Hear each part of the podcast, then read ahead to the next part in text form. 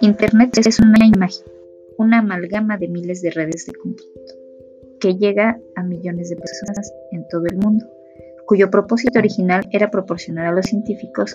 e investigadores acceso compartido a los escasos y caros recursos de hardware. Sin embargo, Internet ha demostrado ser mucho más útil, pues debido a la velocidad y su efectividad como medio de comunicación ha trascendido su misión original.